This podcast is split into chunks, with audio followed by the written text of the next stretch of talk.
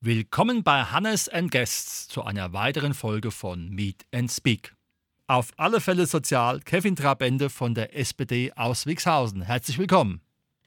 Ja, hallo. Ich freue mich sehr, da zu sein. Kevin, wie und wo waren deine ersten Berührungspunkte mit der Politik? Ja, das ist eine gute Frage. Nun, ich bin tatsächlich noch gar nicht lange SPD-Mitglied, erst seit ähm, etwas mehr als fünf Jahren und hatte meine ersten Berührungspunkte als gebürtiger Niedersachse bei der Kommunalwahl in Niedersachsen. Das muss 2011 gewesen sein, wo ich dann mit 17 das erste Mal wählen konnte. Mhm. Ähm, selbst aber nicht so ganz wusste, wo ich meine Stimme abgeben will. Das hat ein bisschen was mit Repräsentation zu tun. Aufgrund dessen, dass, das ist aber auch hier so ein bisschen der Fall gewesen, lange Zeit, wie ich gehört habe, Politik doch eher sehr alt und meist eher weißmännlich ist. Mhm. Nun habe ich einen besonderen Hautton durch meinen Vater, der aus der Elfenbeinküste kommt und habe dementsprechend auch so niemanden finden können, der irgendwie für mich eine Identifikationsfigur in dem Ganzen war. Mhm. Was auch ein Beweggrund ist, warum ich jetzt dann kandidiere für die Stadtverordnetenversammlung. Klar, die Hautfarbe soll ja immer egal sein. Wichtig sind ja die politischen Themen.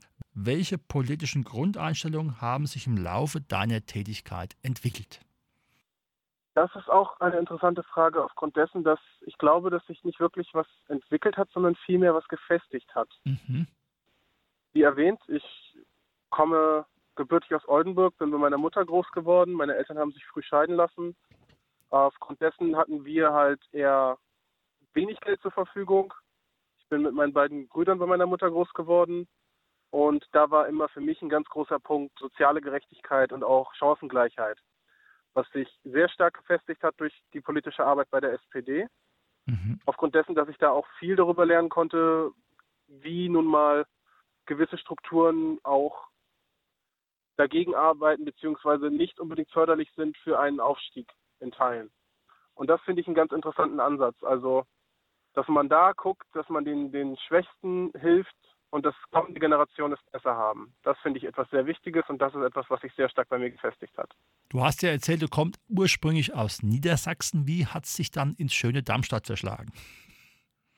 Nun, das ähm, hing damit zusammen, dass damals in Niedersachsen noch Studiengebühren an der Regel waren und in äh, Hessen halt nicht.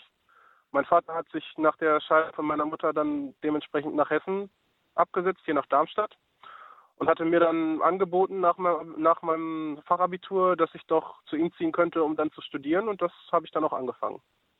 So schnell kommt man nach Darmstadt. Wunderbar. Und ich bereue es keine Sekunde. Welche Schwerpunkte hast du in deiner politischen Arbeit gesetzt oder möchtest mhm. du setzen, falls du auch in Stadtverordnetenversammlung, so heißt es ja ordentlich, ja, kommst? Genau. Wenn ich jetzt reingewählt werden würde, würde ich in dem Themenbereich Mobilität weiterarbeiten wollen, wo ich jetzt auch für die SPD Darmstadt viel von dem Wahlprogramm mitgemacht habe. Gerade der Bereich des ÖPNV und der schienengebundenen Mobilität interessiert mich sehr. Nebenbei finde ich auch noch interessant Migration, Integration, Geflüchtetenhilfe.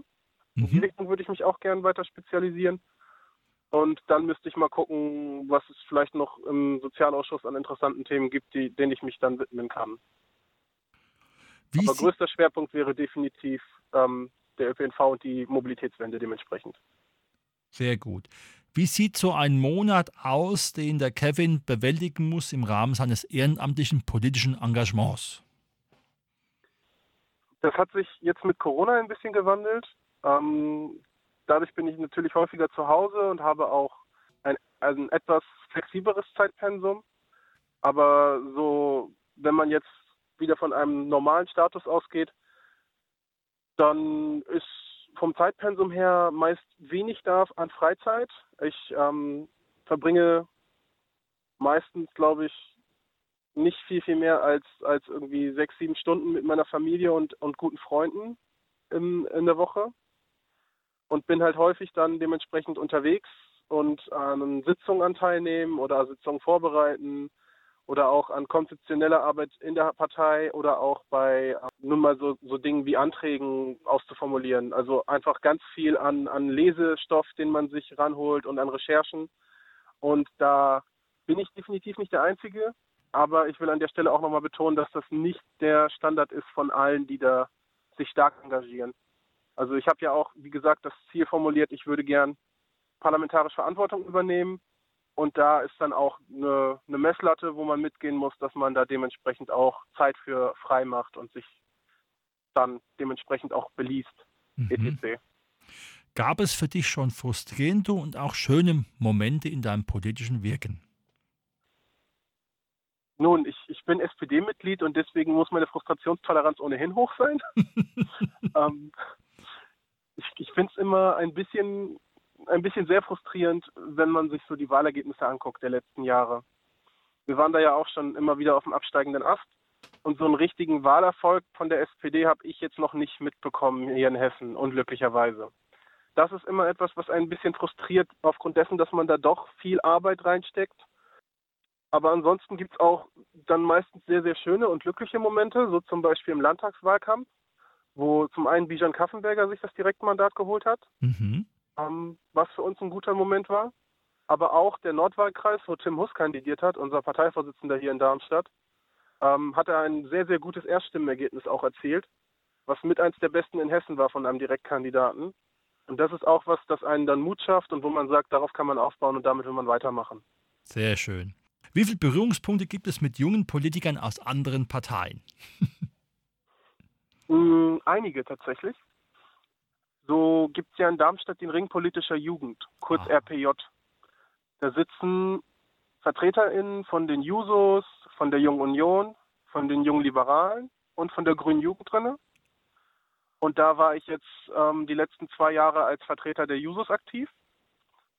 Das ist auch ganz interessant, da sich einfach mal sowohl auf inhaltlicher als, auf, als auch auf organisatorischer Ebene mit den anderen Parteien und anderen Jugendparteien auseinanderzusetzen. Also da gab es die ersten Berührungspunkte. Ich habe auf der anderen Seite noch eine etwas privilegiertere Position aufgrund dessen, dass ich auch die beiden Spitzenkandidierenden von der Volt-Partei privat gut kenne. Und allgemein, glaube ich, hat man auch, wenn man so ein bisschen in diesem Dunstkreis mitschwimmt und sich ein paar Staff, also Stadtverordnetenversammlungssitzungen auch ansieht, was ich auch ganz gern mal mache, dann lernt man doch auch mal ein paar Leute kennen. Mhm. So war zum Beispiel der erste Politiker einer anderen Partei, den ich kennengelernt habe, der Ralf Ahnemann von der FDP. Das ging damals eher darüber, dass er sehr aktiv ist in Facebook und dann da an einem Kommentar von ihm dann mich ein bisschen mit ihm aufgerieben habe und wir uns dann am Rande so einer Stadtverordnetenversammlung unterhalten haben. Das heißt aber, äh, es geht dann auch im Blickfeld gerade mit diesen jungen politischen Kollegen oder mit diesen Kollegen, die in der anderen Partei sind, auch erstmal um kommunalpolitische Aspekte und nicht den ganz großen Wurf der Landes- und Bundesregierungssachen. Ja, in erster Linie geht es immer darum, was man direkt vor Ort machen kann, auch darum, wie man gemeinsam was machen kann. Also jetzt zum Beispiel rede ich ganz viel auch mit verschiedenen jüngeren PolitikerInnen, die jetzt auch das erste Mal einziehen wollen, darüber, wie wir vielleicht auch gemeinsam unsere, unsere Umfelder ansprechen, um unsere Chancen dementsprechend auch zu erhöhen. Da wir natürlich einen Bekanntheitsgrad haben, den wir erstmal aufbauen müssen. Dann gibt es natürlich auch mal, wenn man sich so in diese, ich sag mal, Stammtischatmosphäre dann irgendwann mal einreiht und sich auf ein Bier trifft, dann geht es auch mal um Bundes- oder Landesthemen. Mhm. Aber so explizit der Fokus ist meist schon sehr darauf, was wir hier vor Ort machen können. Welche Erklärung hast du, dass extreme Parteien einen nicht zu unterschätzenden Zulauf in Darmstadt haben? Und wie soll damit umgegangen werden? Die Erklärung ist, ist etwas, das ich nicht so einfach bringen kann. Also zum einen sehe ich natürlich, und das kriege ich auch häufig mit an so Wahlkampfständen von der SPD, dass die Menschen teilweise sehr frustriert sind und sich auch nicht mehr vertreten fühlen und sich dann dementsprechend abwenden. Mm, das wird ein großer Schlagpunkt sein.